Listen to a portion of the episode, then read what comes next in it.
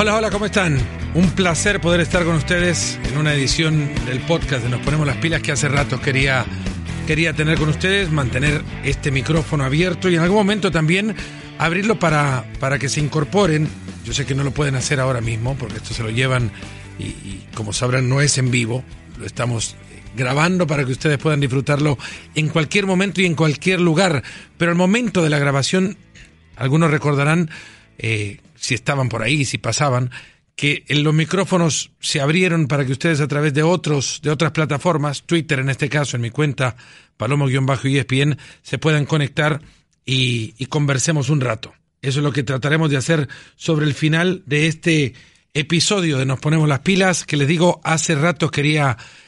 grabarlo así, de la manera en la que lo estoy grabando. Habría querido con una mejor voz, pero créanme que esta es la mejor voz que hoy, dos semanas después de, de la intención inicial de grabar este episodio, eh, les, puedo, les puedo presentar. ¿Y qué sucedió en el camino de las últimas dos semanas? Bueno, la final de la Champions, por ejemplo, querría haberles contado eh, en el momento y más cercano a los hechos todo lo que en ese eh, camino al triunfo del Liverpool, viví como profesional de esta, de esta tarea, de la locución deportiva, en, en, una final especial como son todas, singular por el, el hecho de haber sido en, en, Madrid y por distintas cosas que la convirtieron en una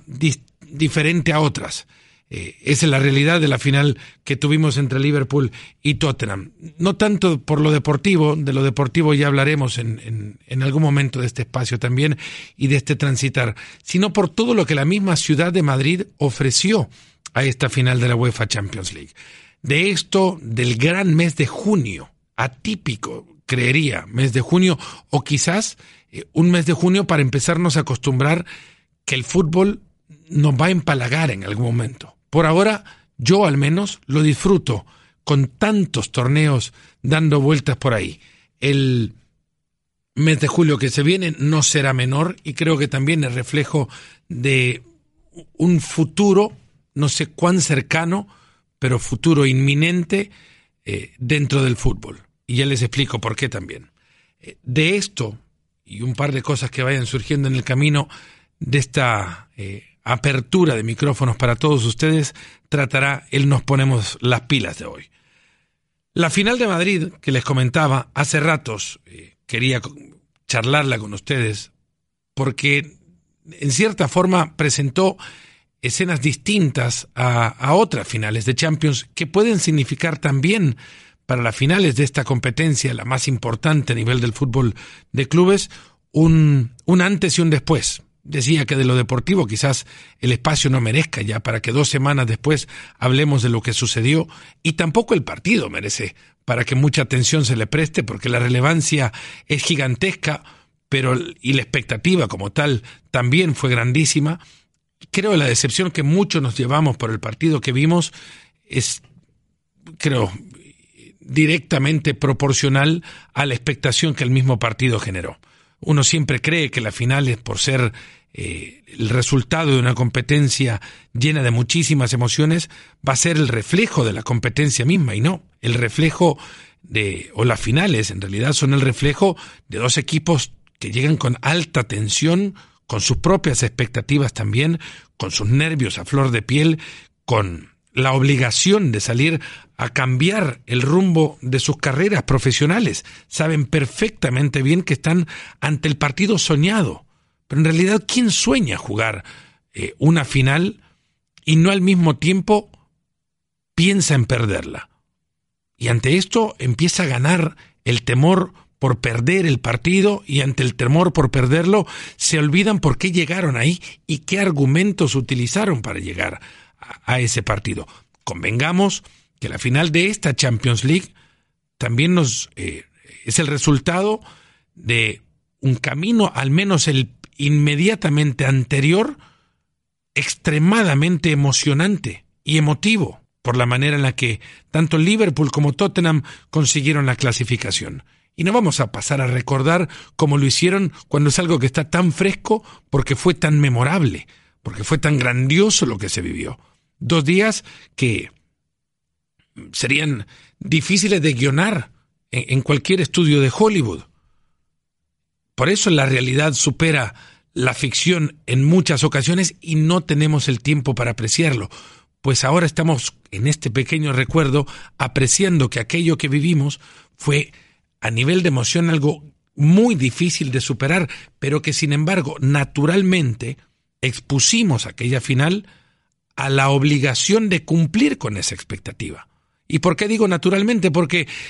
creemos que así se va a dar por una por un resultado de crecimiento lineal de las emociones. Venimos de octavos de final que también dejaron cuota de emoción importante y en este mismo espacio lo repasamos eh, lo que pasó con la eliminación del Paris Saint-Germain, después la llegada en cuarto de final de la confirmación del Ajax y posteriormente las semifinales que ustedes también recuerdan y esos dos días mágicos del fútbol en algún momento convertidos serán en algún libro, quizás en algún documental, pero existirá documento gráfico por las imágenes de esos minutos que nos dejaron los partidos tanto en Anfield como en el estadio del, eh, del Ajax, en el eh, Johan Arena, existirán esos documentos de la emoción que se vivió en esos días.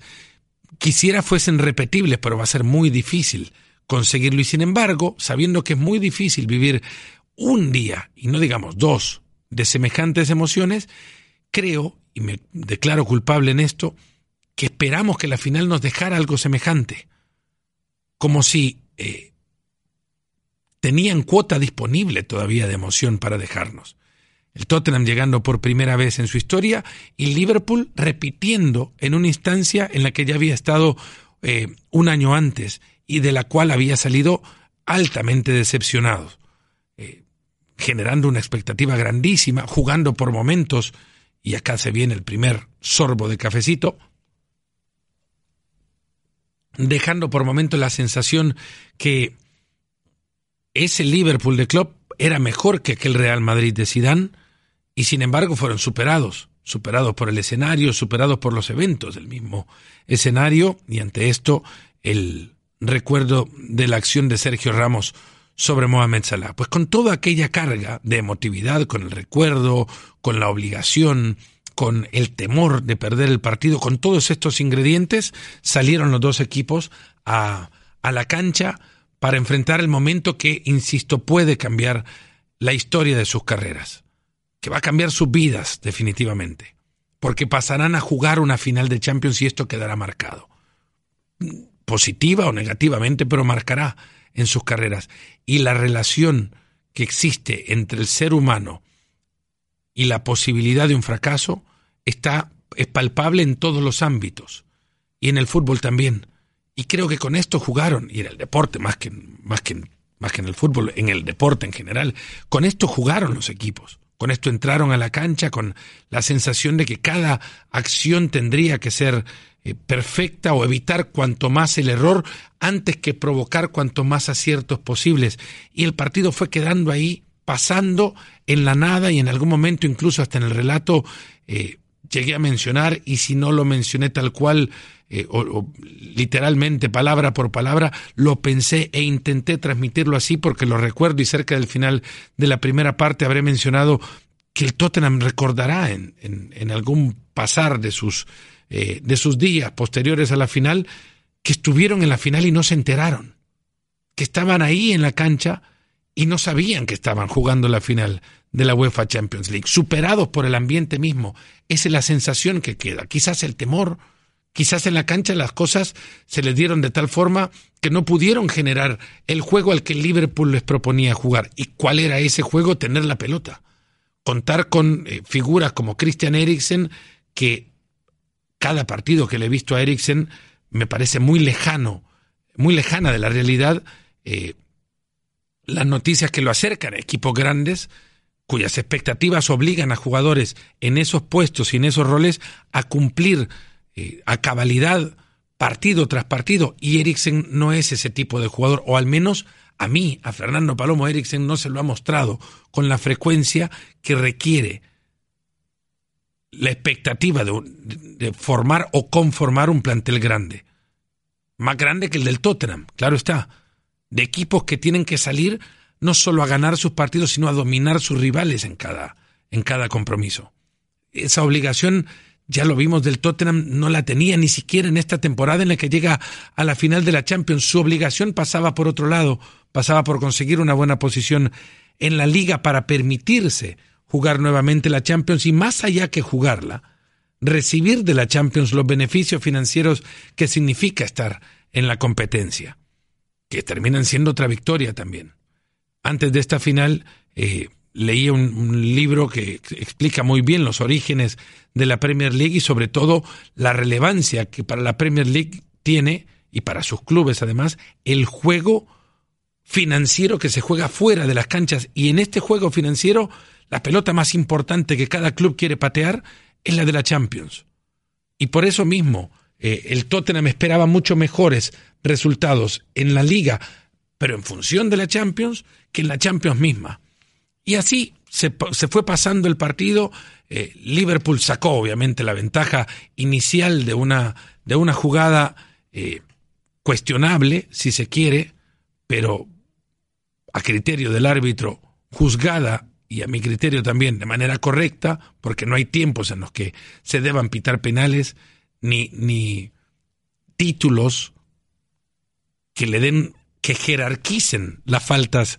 eh, en los partidos. ¿Cuántas veces no escucharon? Era muy temprano para pitar un penal en una final. Si es penal, es penal. Temprano, tarde, en una final o en el primer partido del torneo. Es así la realidad. Esa es la realidad de, de, lo que pasó por la cabeza del árbitro, que fue pensar en todo menos en lo que la gente piensa alrededor de estas acciones. Y así, con esta ventaja, eh, el Liverpool asustó temprano y terminó por, no quiero decir desmoronar, pero sí sacar de posición ese acomodo eh, de piezas que quizás en la cabeza de los jugadores del Tottenham existía, pero que se desmoronó,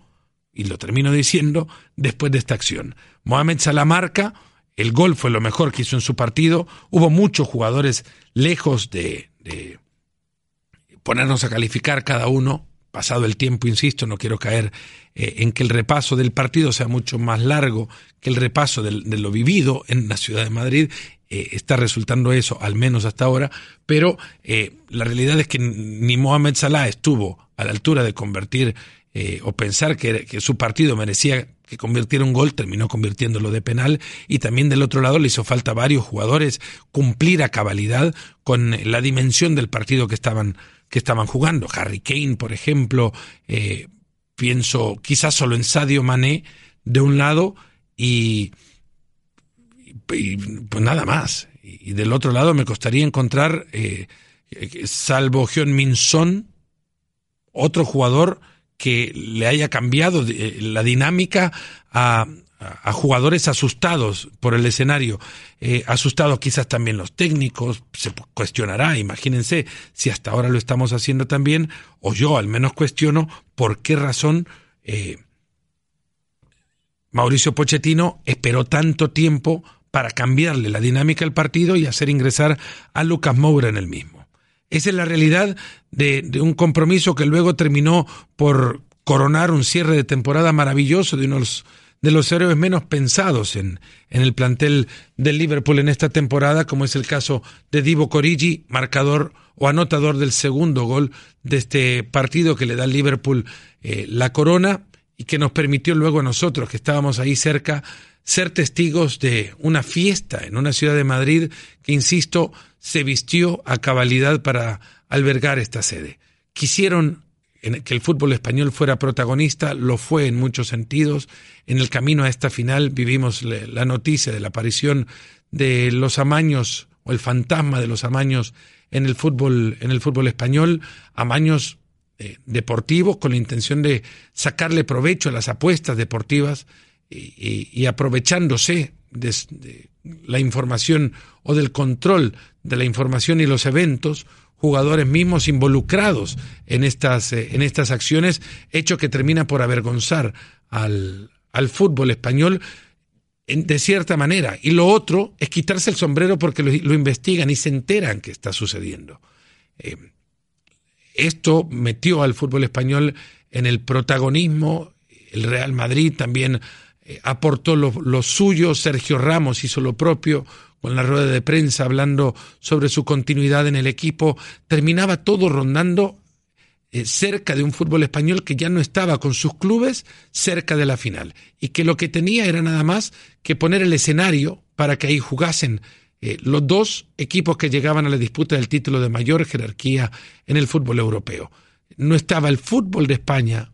jugando detrás de la pelota, pero no dejó de jugar el fútbol de España en esta final, la primera desde el 2010, en una ciudad de Madrid que acabo hoy con mis argumentos de por qué creo le ha cambiado la historia a la cara de las finales y es que vistió de fiesta el ambiente previo a la final como la UEFA quiere desde hace mucho tiempo e intenta y va dando pasos lentos, quizás para algunos, seguros, sin embargo, hacia el camino de convertir la semana previa a la final de la Champions League en esa semana que no tiene comparación en el deporte en otro evento que no sea el Super Bowl, por ejemplo.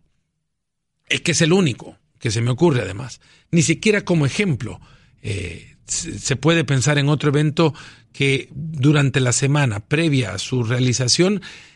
gestione cada día eh, eventos a su alrededor que acaparen la atención del público, incluso aquel ajeno a lo que directamente involucra eh, el evento deportivo. Ya que voy, la prensa deportiva no estaría abocada, por ejemplo, a los conciertos musicales que se eh,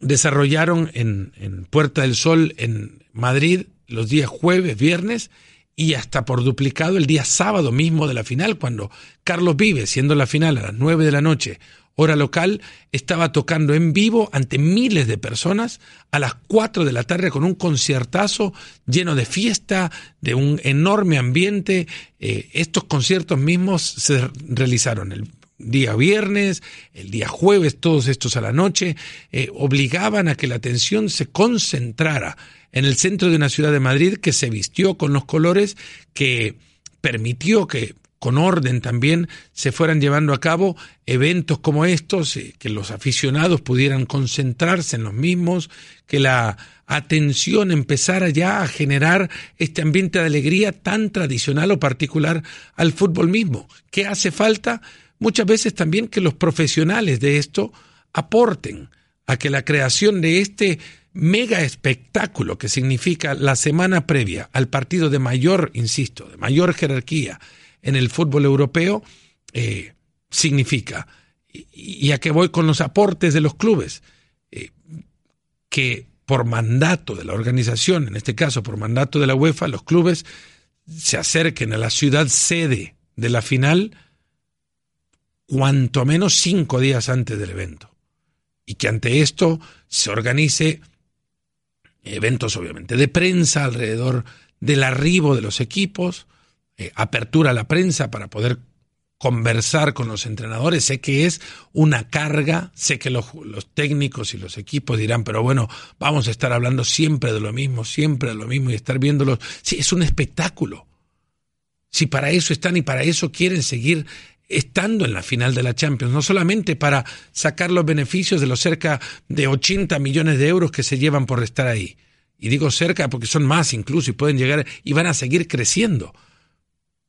pero de la prensa, y no estoy haciendo un reclamo colectivo, es un reclamo individual y además no necesariamente vinculado a un interés mediático, es nada más eh, dentro de lo que los clubes se pueden beneficiar de sus apariciones públicas en la previa a una final de Champions, también va lo comercial y cuánto los clubes pueden comercialmente sacar rédito de hacer más apariciones ante los medios de comunicación en la ciudad sede de la, de la final de la Champions.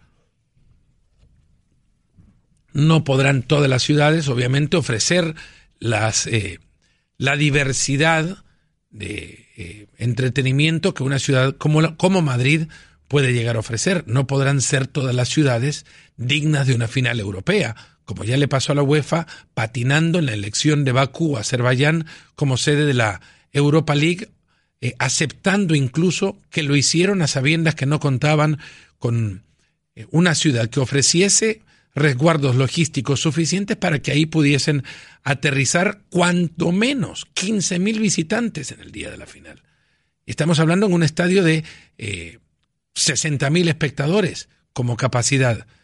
de los cuales pues 10.000 pueden ser para cada equipo, apenas 6.000 entradas le entregaron a los hinchas del Chelsea y del Arsenal para la final de la Europa League en, en Bakú. Una pobre elección eh, que contrasta además con lo que se realizó en Madrid y las festividades que Madrid propició para que esta eh, final de Champions marcara dentro de todo un, un, un, hito, no sé si es un antes y un después, porque ya todo dependerá de cómo Estambul toma las riendas de esto y qué logra Estambul repetir el próximo año, cuando sea sede de la final de la UEFA Champions League en el 2020, de, lo, de todo lo bueno que hizo eh, Madrid para darle la sensación a los visitantes a esta definición por el título de que estaban siendo testigos de algo especial, de algo distinto, y, y eso fue Madrid. Madrid fue algo distinto también. En lo personal fue maravilloso la posibilidad nuevamente de, viajar con un grupo de profesionales espectacular. Son días largos de trabajo y acá es donde voy. Eh, la consecuencia de días largos, entre ellos, eh, no solamente vividos con poco descanso, que eso, eso ya se sabe, eso uno, uno está entrenado para, para asimilar que son no solamente son días de trabajo, obviamente que son días largos de trabajo, pero que eh, terminan por bueno, generar eh, un agotamiento que ya sabemos para eso está el domingo posterior. Pero dentro de este agotamiento entró eh, además una, digamos, tormenta perfecta en, en, en, mi persona. ¿Y qué pasó? Días de calor y noches de frío, jornadas largas de trabajo combinaron en el arranque de un proceso gripal que unido a una infección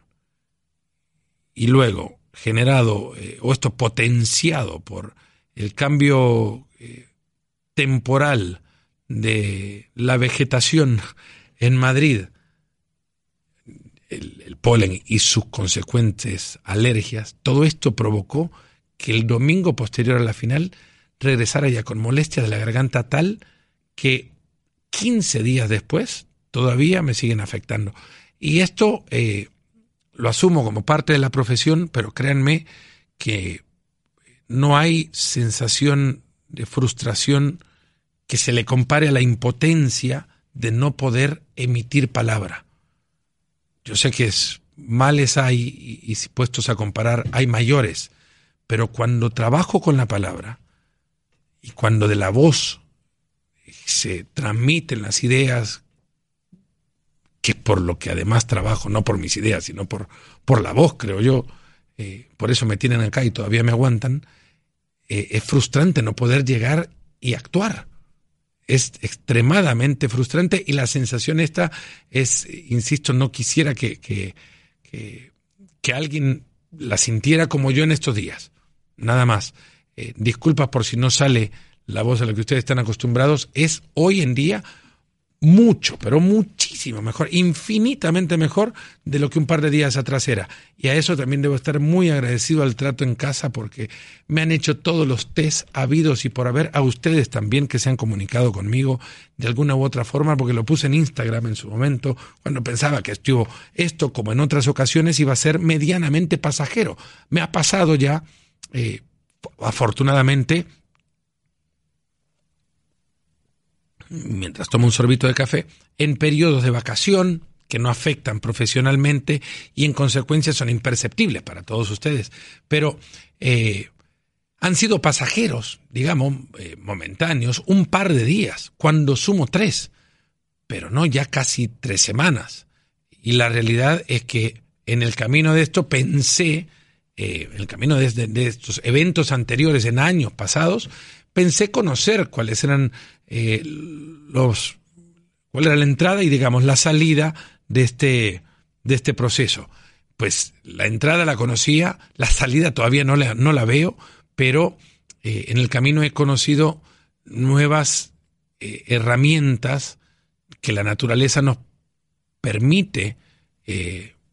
con, con, la que podemos contar con ella gracias a la, a la naturaleza, digo, eh, y a las cuales se puede echar uso, ¿no? El jengibre, por ejemplo. he tomado bueno, té de jengibre con limón y miel como jamás en la vida. Ayuda, sí, un montón, pero hay que ser como todo, como todos los procesos de recuperación, extremadamente disciplinado en ello. Esto ayuda a suavizar la voz, obviamente, baños de, vapor para humectar las cuerdas vocales, eh, bueno, bálsamo, jarabe de bálsamo, gárgaras con jarabe de bálsamo, en fin, una cantidad de recetas, muchas de estas ratificadas por sus comentarios eh, en, en, las redes sociales o en Instagram puntualmente cuando por ahí se lo solicité. Así que por eso muchísimas gracias. No nos vamos a, extender más en ello, pero créanme que ha sido eh, y sigue siendo unos días eh, de aprendizaje, de, con humildad lo digo también, de reconocimiento de que hay una herramienta en el trabajo y que hay que cuidarla mucho y es la voz. ¿no? Y ante esto, y esto sin haber pasado por exceso, mediante salvo el exceso de, trabajo quizás, eh, o el exceso del uso de, la voz durante el trabajo y las condiciones adversas provocaron que obviamente la, situación se empeorara, eh, pero hay que cuidarla. Alguien me lo dijo y es muy cierto, la voz es el serrucho de,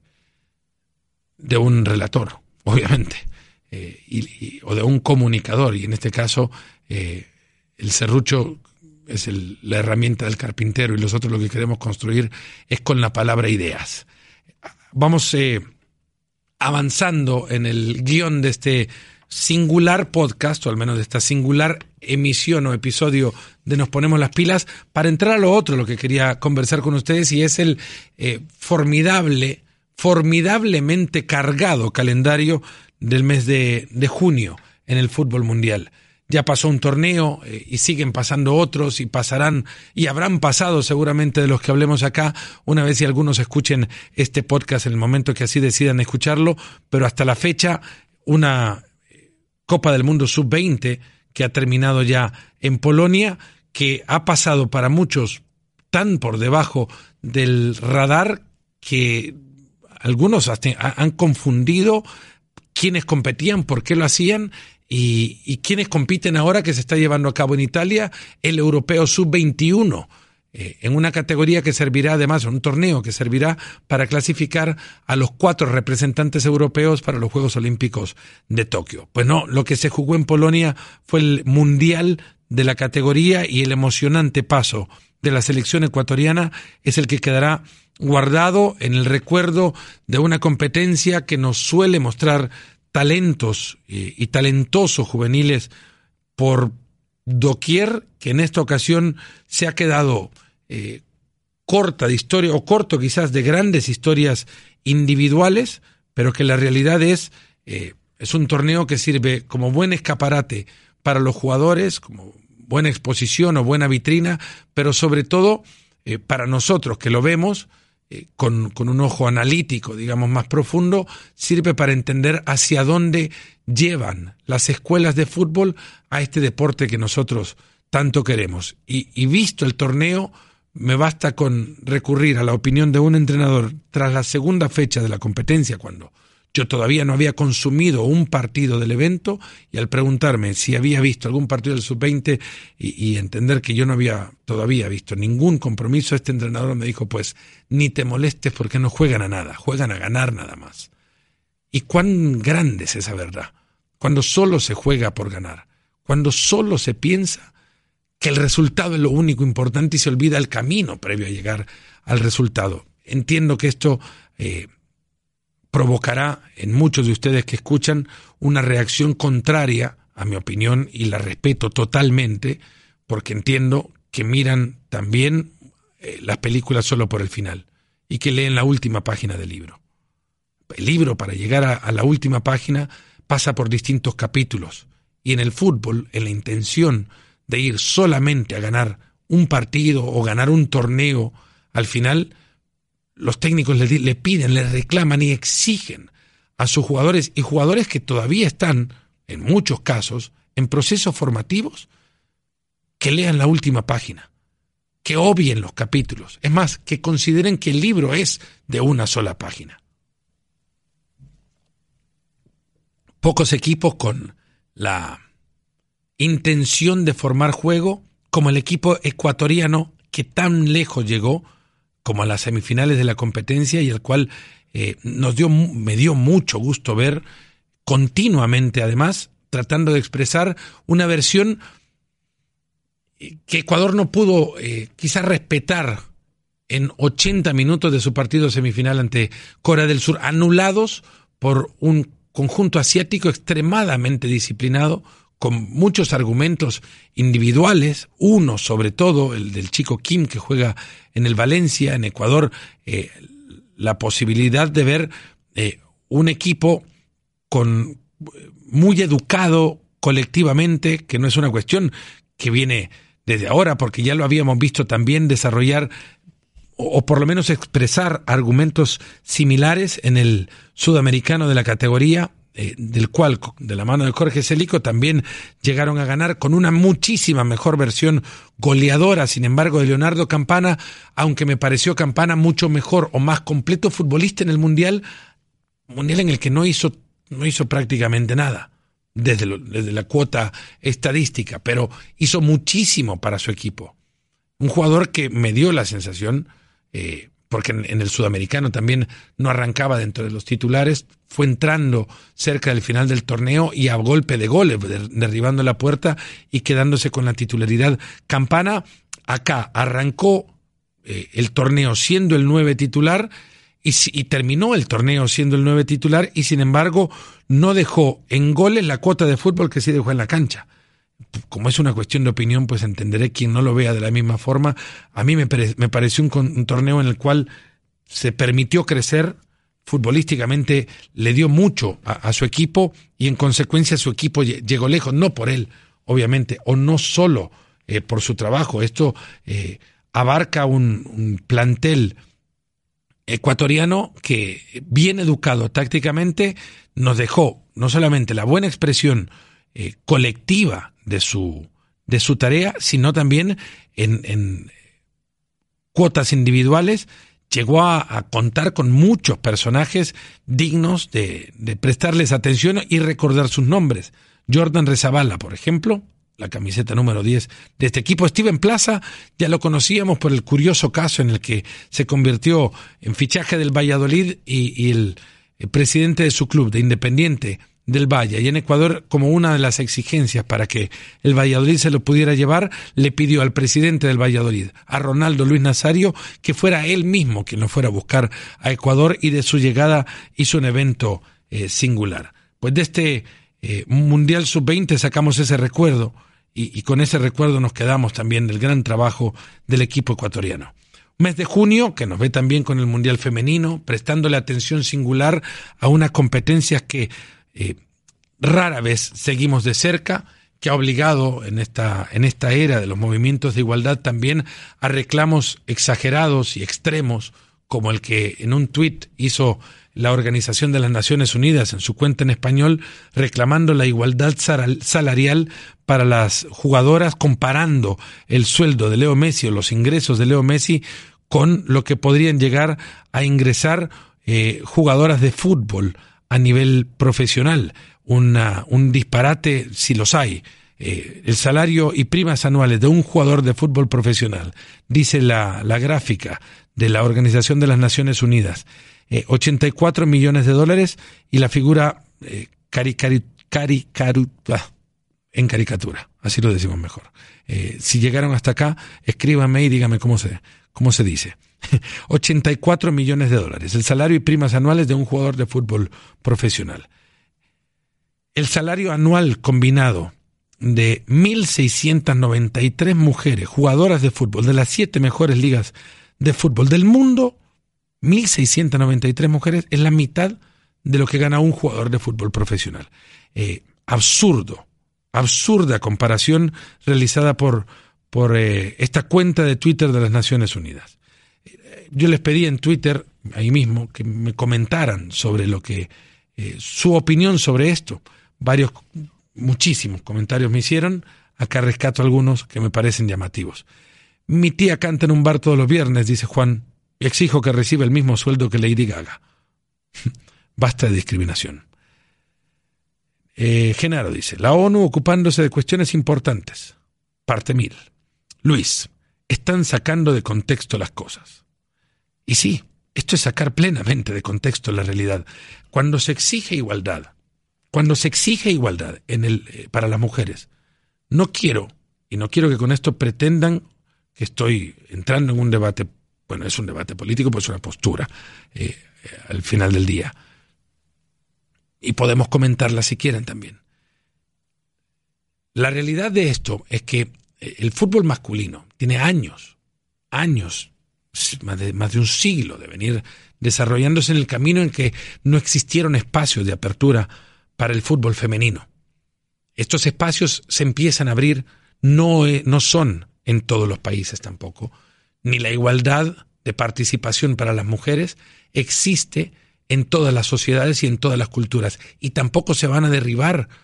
a golpes ni a la fuerza barreras culturales para permitir que las mujeres tengan mayores espacios de práctica eh, del deporte, no solamente del fútbol. Pero cuando hablamos de cuestiones salariales,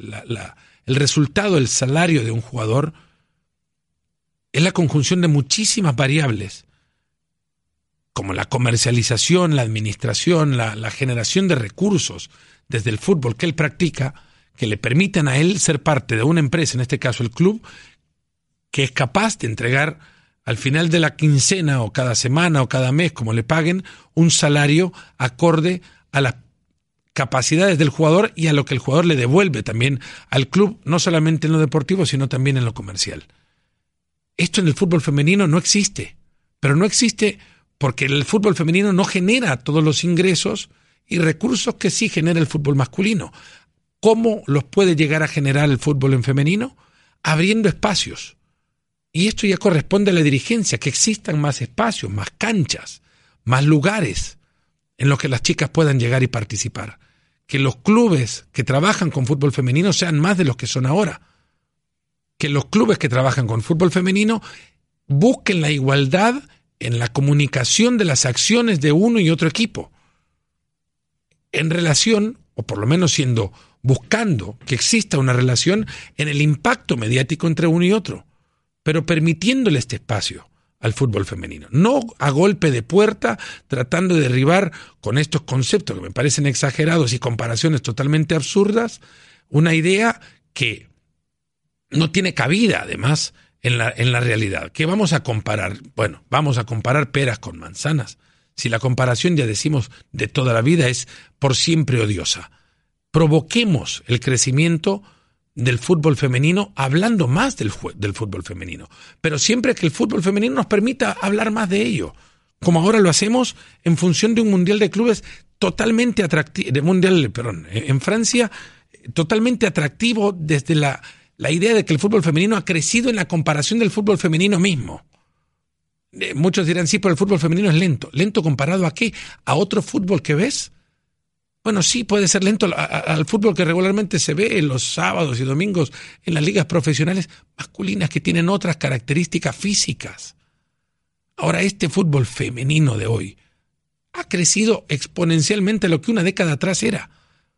Y merece que lo hablemos y merece ser hablado acá y merece mayor espacio que el cierre de este programa, que también nos deja espacio todavía para hablar de muchas cosas que siguen pasando en este mes. Queda pendiente la Copa América, queda pendiente hablar de la Copa Oro, eh, queda pendiente que eh, desarrollemos una conversación abierta entre ustedes y yo y por eso en el próximo nos ponemos las pilas, eso es lo que prometo que hagamos que abramos las líneas, que podamos eh, entablar una comunicación y que ustedes me pregunten y yo pueda eh, en consecuencia responderles. Muchísimas gracias de verdad, muchas, eh, muy agradecido por, por haber llegado hasta acá, por su opinión y espero que la envíen a Palomo-Bajo y espien en Twitter. Disculpas por la calidad de voz que les he presentado. Es uno que he realizado con un cariño enorme porque es uno que esperaba desde hace ratos también. Espero hayan disfrutado este Nos Ponemos las Pilas allá donde se encuentren haciendo lo que hayan estado haciendo. Muchísimas gracias y será hasta el próximo episodio de este espacio que es tan suyo, pero tan suyo que hasta lo pueden controlar. Envíen sus preguntas y en el próximo hacemos muchísimo de esta conversación entre ustedes y yo. Se cuidan. Gracias. Gracias por escucharnos. Busca ESPN Deportes en iTunes y TuneIn para más podcasts.